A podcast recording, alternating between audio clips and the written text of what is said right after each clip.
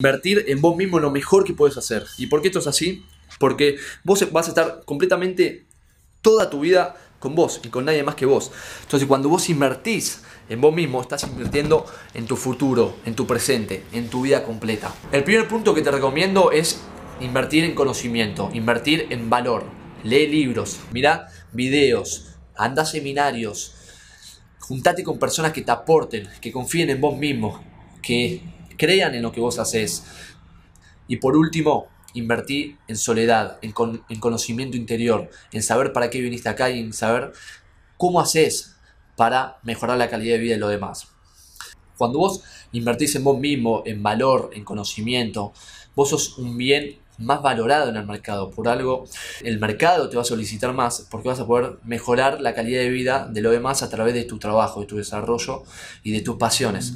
Cuando vos mejorás la calidad de vida de lo demás y esto te recompensa, vos vas a tener la posibilidad de vivir la vida bajo las expectativas que vos tengas. Por ejemplo, hacer los viajes que te gusten por todo el mundo, en darle las mejores oportunidades a tu familia, en poder comprarte el auto que quieras, en poder ir al cine las veces que quieras, en poder ir a comer al lugar que quieras y todas las oportunidades y los gustos y los lujos que te gusten lo vas a poder tener y disfrutar si primero invertís en vos mismo, en valores, en conocimiento, en aprender, en poder enseñar a los demás todo lo que aprendes. Porque no es solo aprender y guardártelo para vos, todo lo que vos aprendés y te ayuda y lo puedes aplicar en tu vida para mejorar, para poder emprender.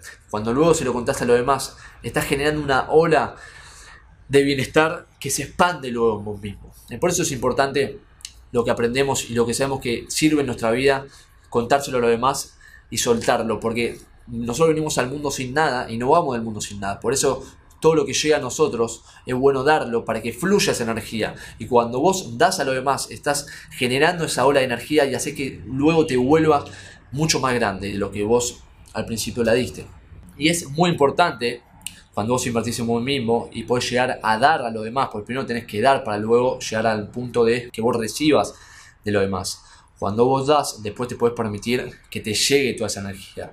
Es decir, si vos das de vos esfuerzo, trabajo, voluntad, intención para mejorar la calidad de vida de lo demás, Después vos te vas a considerar que te mereces que los demás den por vos y por eso te puedes permitir un viaje, unas salidas con tu familia, con tu pareja, al cine, salir a comer, que te sirvan lo demás y lo vas a disfrutar mucho más, porque primero diste y luego vos lo recibís. De la misma manera, cuando vos te vas de camping y querés prender una fogata, primero tenés que darle leña, tenés que darle leña, fuego, algún combustible, para luego estar al lado a la noche y que te dé calor esa fogata. Primero tenés que dar para luego estar en conciencia para poder recibir.